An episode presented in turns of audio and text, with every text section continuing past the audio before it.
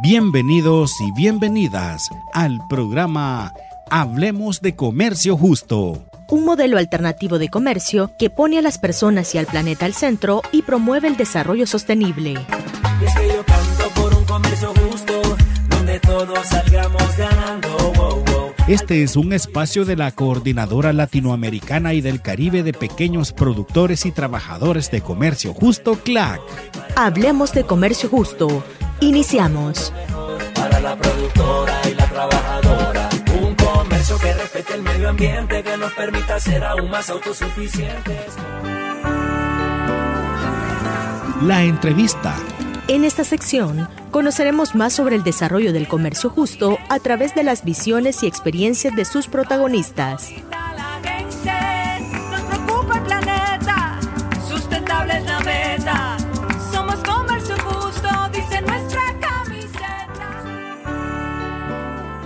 Un cordial saludo a quienes escuchan este programa en el que hablamos sobre comercio justo y sus contribuciones para las y los pequeños productores trabajadores y sus comunidades en América Latina y el Caribe.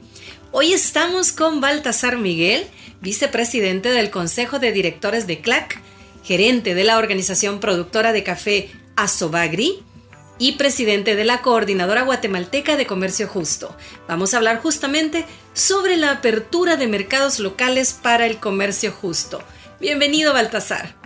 Muchas gracias a CLAC por la invitación, muchas gracias a ustedes, al equipo que está detrás de cámaras. Gracias a usted por su tiempo.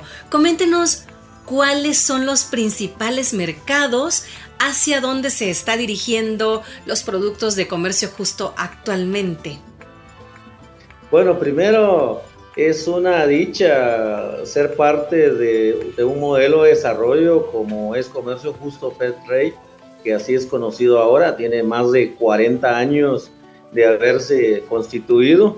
Tradicionalmente los destinos más importantes de los productos, llámese café y toda la gama de productos que hay con, con CLAC, creo que hay más de 50, eh, es Estados Unidos principalmente, Europa es un mercado enorme que también genera muchas oportunidades para para nuestros productos como pequeños productores en el mundo latinoamericano y caribeño. Y por temas de calidad, el nicho se vuelve más pequeño también, pero la participación en Japón es bien importante. Creo que también CLAC ha hecho una labor muy fuerte de mercadeo de los productos y especialmente café. Y Canadá, que no es menos importante, aunque es un mercado más pequeño, pero creo que es bastante selecto también para los productos de comercio justo. Ahora, en cuanto a la mirada que está dirigiéndose hacia el sur, ¿qué pasos se han dado, Baltasar? Bueno, primero creo que es un tema que se ha venido negociando con FedTrade International para aprobar, digamos, el uso de la marca en Latinoamérica, que no es un trabajo que ha sido fácil.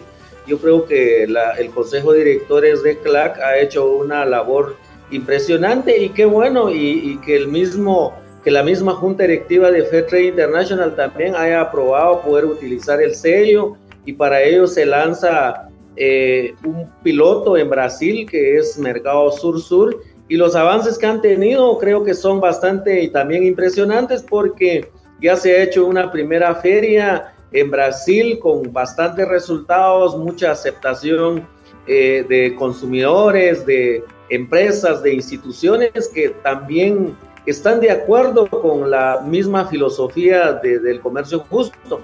Algo bien importante es que también en Latinoamérica, en el Caribe, es un mercado, vamos a decir, emergente, pero cada vez más exige que haya también reconocimiento de sus productos de calidad que hay y que no solamente se vuelque la mirada hacia el mercado internacional, que no es malo, pero que también es importante desarrollar esa demanda, aprovechar esa potencialidad que tiene nuestros países en Latinoamérica y el Caribe. Y creo que eso también para los mismos productores, para las mismas organizaciones, implica también, si queremos ver, implica una diversificación de mercados, pero lo mejor es que puede ser un mercado mucho más sostenible porque conocen a las organizaciones en el lugar, en el sitio donde está, conocen el sistema de producción y creo que es algo que se puede desarrollar de una manera impactante. ¿Qué potencial tiene el hecho de que tenga la gente cerca esa manera de producir? Primero hay un reconocimiento de la identidad del, de que, que hay detrás de ese producto. Normalmente eh, los mercados internacionales, hay que explicarles con demasiada información, testimonios, que detrás de un producto, llámese café, cacao, eh, banano, frutas, hay familias que se esmeran, hacen un esfuerzo grande por producir, pero comúnmente no se reconoce el precio de ese trabajo, de ese esfuerzo de esas familias, de esas comunidades.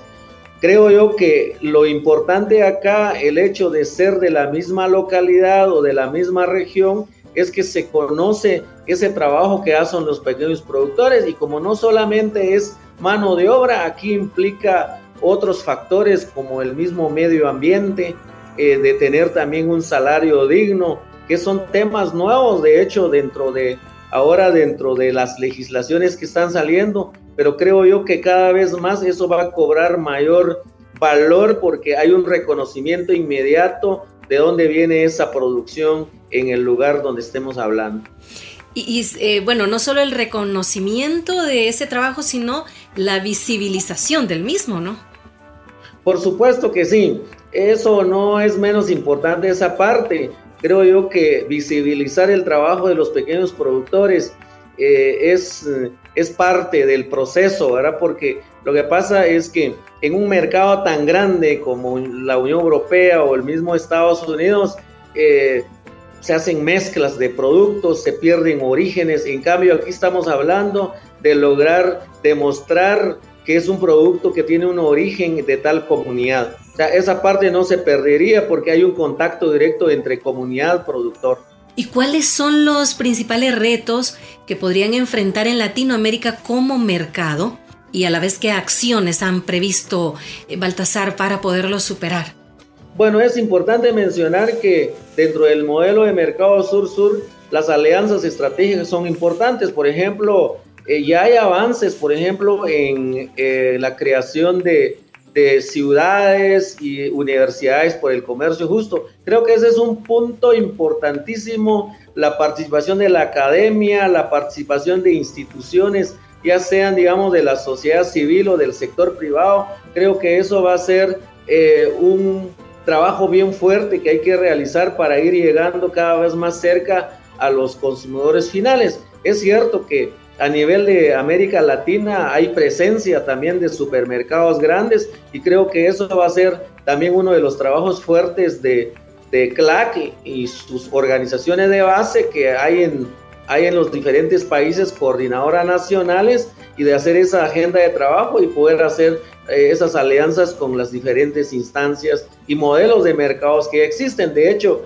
como les comentaba o les compartía, es que ya existen pueblos y ciudades por el comercio justo ya hay una experiencia bien fuerte cómo ha funcionado. Por ejemplo, Ecuador es un ejemplo a mencionar que cada año celebran este tipo de eventos y hay cierta normativa, ciertas regulaciones que rigen cómo funciona este tipo de, de, intercambio comercial, si se puede mencionar en ese caso. ¿Qué relación podría haber entre la academia y el comercio justo?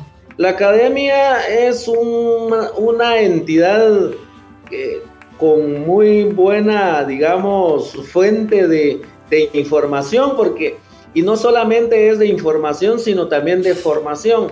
Yo he tenido la oportunidad desde hace muchos años de haber participado en eventos eh, para la promoción de comercio justo, por ejemplo, en Ottawa. Eh, también he tenido la oportunidad de llevar eh, conversaciones con eh, eh, grupos de profesores para explicarles el impacto del comercio justo. Yo creo que de hecho dentro de las cátedras de las universidades pueden ir incorporando em, temáticas o un curso sobre eh, Fair Trade o comercio justo internacional. Yo creo que ese poder, digamos, de, que tienen los estudiantes, la academia, les sirve mucho al sistema de poder ir llegando hacia ahí sí que hacia, toda, hacia todos los rincones y creo que la universidad eh, tiene una voz muy fuerte, eh, no solamente como mencionaba, de canal de comunicación, sino de formación de estudiantes y que también tiene un vínculo con la comunidad. Recordemos que los estudiantes en Latinoamérica que están en las diferentes universidades, eh, muchos son de, de comunidades y qué interesante sería siempre mantener la conectividad con las comunidades y ahora con, profesionales que desarrollan tesis o de, pregrado o de posgrado sobre tema de comercio justo y creo que eso es algo muy poderoso que se puede ir trabajando. Definitivamente, Baltasar. Ahora, ¿podría hablarnos de las características del mercado latinoamericano eh, que están a favor de las y de los pequeños productores?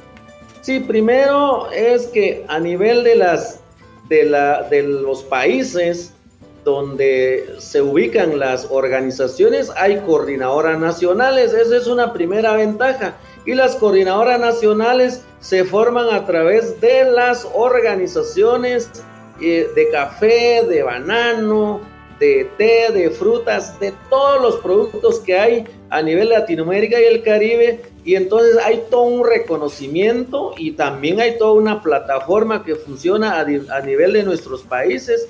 Y son, y aparte de eso, hay redes de productos a nivel de Centroamérica, México y el Caribe. Entonces, todo ese engranaje, cómo aprovecharlo y y ese reconocimiento que tienen como a través de estas organizaciones se puede ir haciendo las alianzas, como mencionaba, no solamente con las universidades, sino con la iniciativa privada misma para ir desarrollando este tipo de mercados. La característica del consumidor a nivel, digamos, de la región es un, también un consumidor que cada vez está más consciente.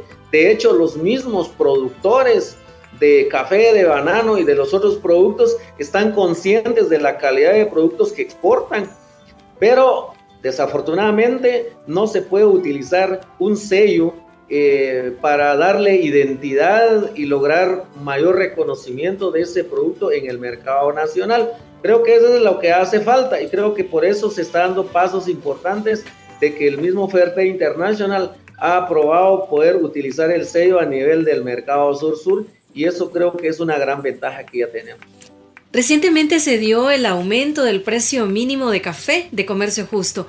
¿Cuál es la importancia de esto y las implicaciones que tiene? El incremento al precio mínimo de comercio justo eh, después de casi, bueno, más de una década que se habría dado, justamente en el año 2011 fue donde eh, se dio el último aumento y se llegó a un nivel de 150 dólares. Históricamente, el mercado internacional ha tenido ciclos que, vamos a decirlo de una manera, no sé si dramática, pero los, los ciclos de precios bajos han sido entre 5 a 10 años mientras que los precios altos a nivel internacional, por lo menos en la última década, únicamente ocurrieron en tres ocasiones por arriba de los 200 o hasta 250 dólares. Ese mecanismo de precio mínimo que tiene el comercio justo ha sido una manera de seguridad, de protección a los pequeños productores de café especialmente. Sin mencionar otros productos, porque igual cada producto tiene su propia dinámica y sus propias realidades, pero hay avances importantes en el caso de otros productos. Específicamente en el café, bien sabemos nosotros que hace un par de semanas se lanzó eh, oficialmente por parte de Fair Trade International en alianza con CLAC el aumento del precio mínimo Fair Trade. Prácticamente estamos hablando en el año 2023. Para nosotros como productores mm, organizados en Latinoamérica y el Caribe es algo que cae de alguna manera agradable por el hecho de que Diez años después se hace esta revisión como que resurge la esperanza de que el pequeño productor va a recibir una, un aumento a su forma, a su cobertura, a su garantía, y eso de alguna manera le da cierta sostenibilidad a la producción. Aunque en realidad mucho se ha platicado, esto no es un aumento en el precio mínimo como tal, esto es como un reconocimiento en el aumento de los costos que ahora pues se pueden mencionar eh, varios factores. Está el aumento mismo de los costos de producción, eh, la inflación, el efecto del COVID-19 y ahora también el efecto de las guerras a nivel geopolítico. Todo eso pues al productor le han causado eh, costos en los últimos 10 años y el productor es el que menos ha sido escuchado a nivel mundial. Nosotros como CLAC hemos sido críticos que si no se reconoce y no se daba este aumento de precios, entramos a un momento difícil para los pequeños productores y sus familias en Latinoamérica y el Caribe, porque muchos dejan de producir café porque prefieren emigrar y entonces esto no es bueno para la misma industria. Y lamentablemente dentro del mundo de la industria del café, de los mercados más grandes, por lo menos la Unión Europea reconoce que sí es importante y es justo eh, elevar el nivel del precio mínimo. Sin embargo, en los Estados Unidos hemos encontrado rechazos. Un rechazo rotundo en donde congelan la el aumento del precio eh, mínimo Fed Trade y que harían una consulta en los Estados Unidos como un mercado grande. Entonces, ¿dónde queda en este caso uno de los pilares o los principios de comercio justo internacional? Creemos nosotros que la participación de la industria es bien importante en este tema y debe ser como nuestros aliados. Eh, eh, como CLAC, como Flow International, de poder promover y hacer todo un trabajo eh, de análisis, de reflexión a nivel de los compradores grandes o pequeños tostadores en Estados Unidos y reconocer que no es posible y no es justo que el pequeño productor siga cargando con más costos y alimentando a una industria que factura millones de dólares cada año y pueden hacer reportes eh, interesantes sobre el consumo. Y recordemos que el café, después del petróleo, es uno de los productos más consumidos.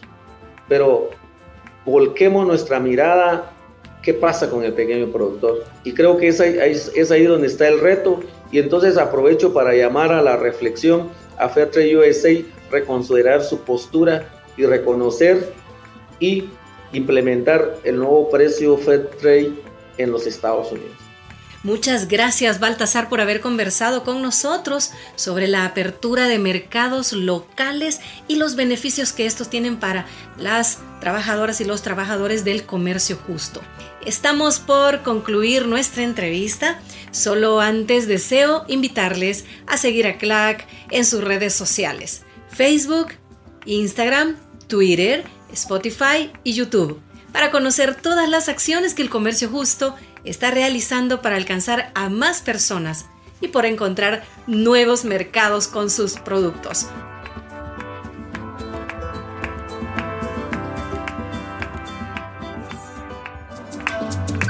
Las noticias de CLAC. Conozcamos más sobre la labor que realiza CLAC en América Latina y el Caribe.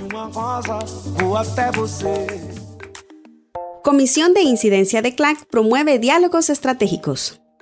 La Comisión de Incidencia impulsa una serie de diálogos sobre temas estratégicos con las coordinadoras nacionales, las redes de producto y las organizaciones de la membresía de CLAC.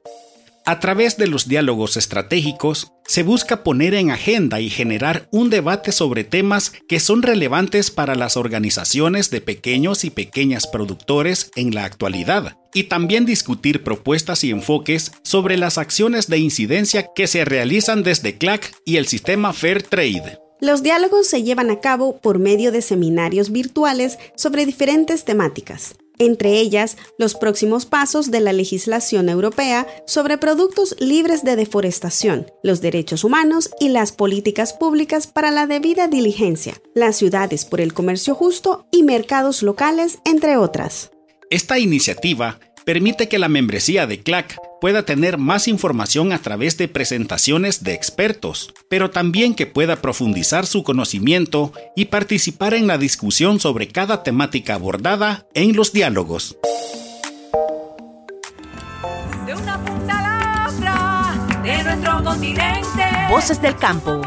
Escuchemos las historias de las y los productores y trabajadores de comercio justo en Voces del Campo. Voces del campo.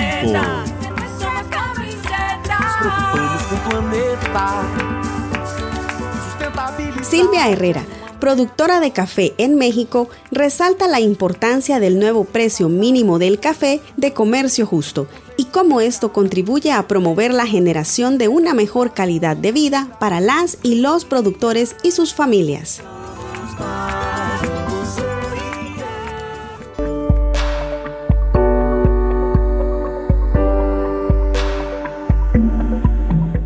Mi nombre es Silvia Herrera y formo parte de la Unión de Ejidos y Comunidades San Fernando al sureste de México, en el estado de Chiapas. Somos una cooperativa de pequeños productores de café eh, orgánico y comercio justo, todo certificado. Eh, yo soy productora, pero también me encargo de la comercialización de financiamientos y exportaciones dentro de la organización. Llevamos muchos años con el mismo precio mínimo y no solamente eso, bueno, el precio mínimo nos ha ayudado a que en épocas como hace no tanto tiempo, donde el precio en bolsa estaba en 100 dólares, las 100 libras, nosotros teníamos la oportunidad de venderlo al menos a 190. El tema es que en muchos estados, en muchos países, incluidos México, la verdad es que este precio ya no era un precio que correspondiera a los gastos que el productor estaba realizando. Entonces lo que hicimos fue un trabajo en conjunto, el sistema de comercio justo y los productores haciendo números y decir, ok, mira, esto es lo que actualmente cuesta eh, en promedio en, estos países producir el café. Entonces eh, la importancia es que se pague el precio justo por el trabajo que se está haciendo en los productores y las familias de, los productores. Por fin recibir un precio justo nos permite a nosotros que sea rentable, que tengamos una vida digna y que podamos verdaderamente vivir de café. Esa es la importancia de este incremento, que tengamos siempre el monitoreo, sí, de condiciones realistas en el mercado, pero también de condiciones realistas en la casa de los productores. Y eso, la verdad es que lo tenemos muy claro, no solamente yo como productora, pero como cooperativa. Comercio Justo nos ha permitido tener una perspectiva totalmente diferente de la que teníamos. Nos organizamos, hacemos proyectos juntos y también recibimos un mejor precio por nuestro producto.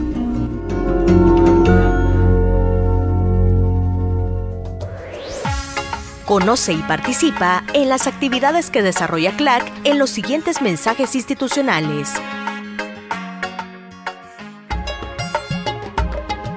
Fondo de Valor Agregado busca promover el desarrollo y la venta de nuevos productos.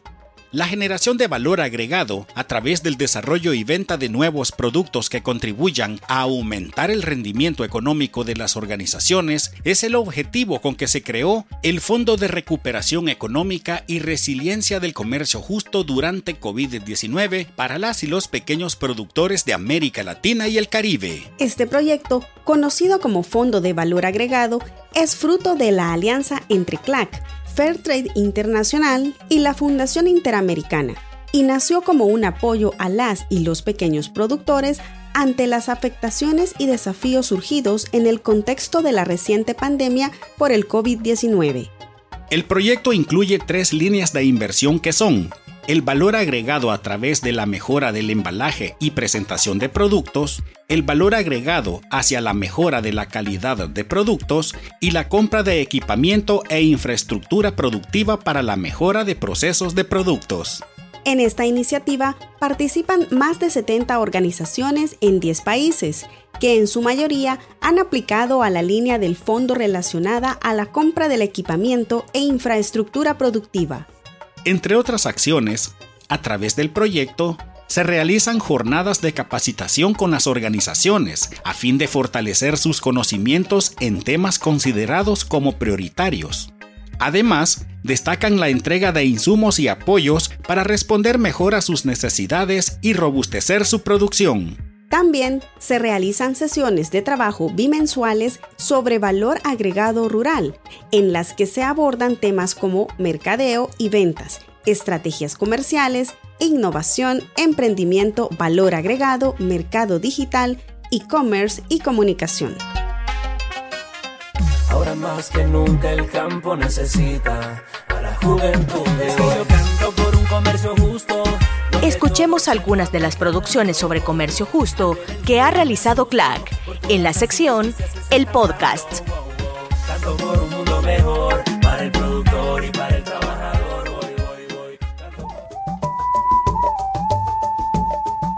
Gaspar Jiménez, apicultor de la organización Acodigüe en Guatemala, nos cuenta sobre las técnicas de adaptación al cambio climático que ha implementado con el apoyo del proyecto Intercambio, ejecutado por CLAC y financiado por el gobierno de Finlandia y la Oficina Nacional de Fair Trade en ese país europeo.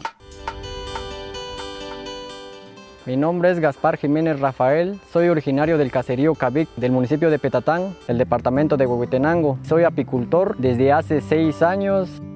Los efectos que he tenido por el cambio climático es que he tenido baja producción de miel porque en el área hubieron escasas floraciones por las altas temperaturas del clima baja producción de néctar, me afectó en la baja población de las abejas, en las que cuando había floración yo tenía baja población de abejas y no me ayudaba a recolectar la miel. Y ya cuando aumentaban la población de mis colmenas, es donde ya no, ya no había floración. He estado practicando la renovación de panales, mejoramiento de genético de las colmenas, cambio de reinas, es la alimentación estratégica. He estado practicando también lo que es la reforestación, tanto como plantas forestales y como plantas melíferas. Gracias a, las prácticas que he realizado, he notado mayor rendimiento en las, en las colmenas, en las que antes cosechaba 40 libras por colmena, ahorita cosecho 65 libras por colmena, en las que también cosecho subproductos derivados a la colmena como lo que es polen, propóleo y cera. Gracias a la organización hemos estado capacitados para que también nos apoyemos entre nosotros. En nuestra cosecha la hacemos colectivamente.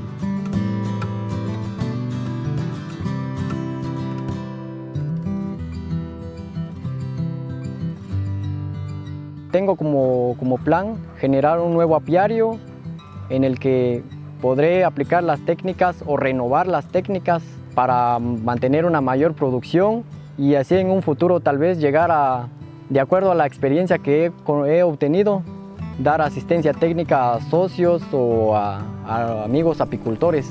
Les recomendaría a los amigos apicultores y apicultoras como yo a que participemos a las capacitaciones y que las pongamos en práctica para mejorar nuestra producción.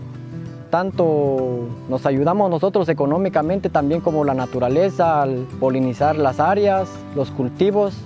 Algunos se han dado cuenta de que por los efectos del cambio climático han tenido baja producción y están empezando a abandonar lo que es la apicultura pues la clave sería adaptarse al cambio climático porque los efectos ya están, ya solo sería de practicar para beneficiarnos a nosotros como apicultores y también al ecosistema.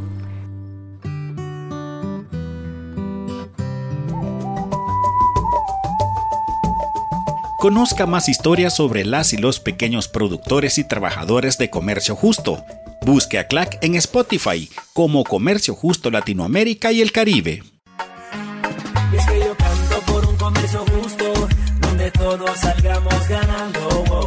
Esto fue Hablemos de Comercio Justo.